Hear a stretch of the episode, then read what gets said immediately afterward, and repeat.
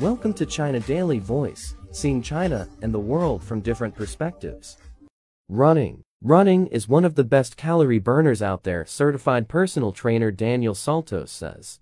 An average person can burn anywhere from 500 to 1000 in one hour of running. Speed, pace, and endurance are all factors that can impact this range. But running uses every muscle group in the body, allowing you to burn more calories. Swimming. Swimming is a low-impact workout that also targets multiple muscle groups. In just 30 minutes of swimming, an average person can burn 200 to 300 calories, Saltos says.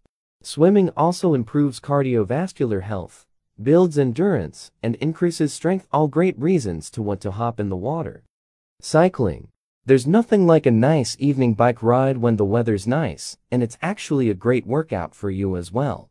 A long, steady bike ride can burn up to 500 to 700 calories in an hour, Saltos says. High-intensity interval training HIIT.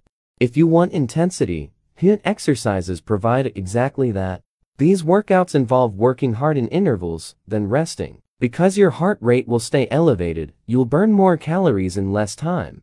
On average, a person will burn 400 to 600 calories in 30 minutes, Saltos says. Jumping rope. This childhood activity can actually do wonders for your health. Jumping rope is great for strengthening the lower and upper body while improving endurance and cardiovascular fitness, Saltos says. It also improves your coordination because your mind has to work while you jump. Jumping rope can burn 600 to 1000 calories in an hour. Strength training. Strength training is one of the most efficient ways to burn more calories. One hour of strength training can burn 300 to 400 calories on average. But you'll continue to burn more calories throughout the day because of the EPOC effect, Saltos says. The EPOC effect also known as excess post-exercise oxygen consumption, represents an increase in metabolism that occurs after strength training links to the consumption of oxygen that is required to help restore the muscles. Boxing.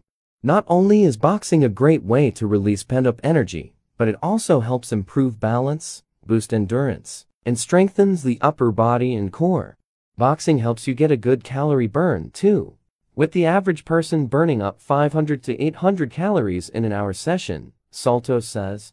Rowing. The pushing and pulling motion of rowing machines targets multiple muscle groups including the arms, core, and back helping you to burn more calories. An hour of rowing will burn 400 to 600 calories on average, Saltos says. That's all for today.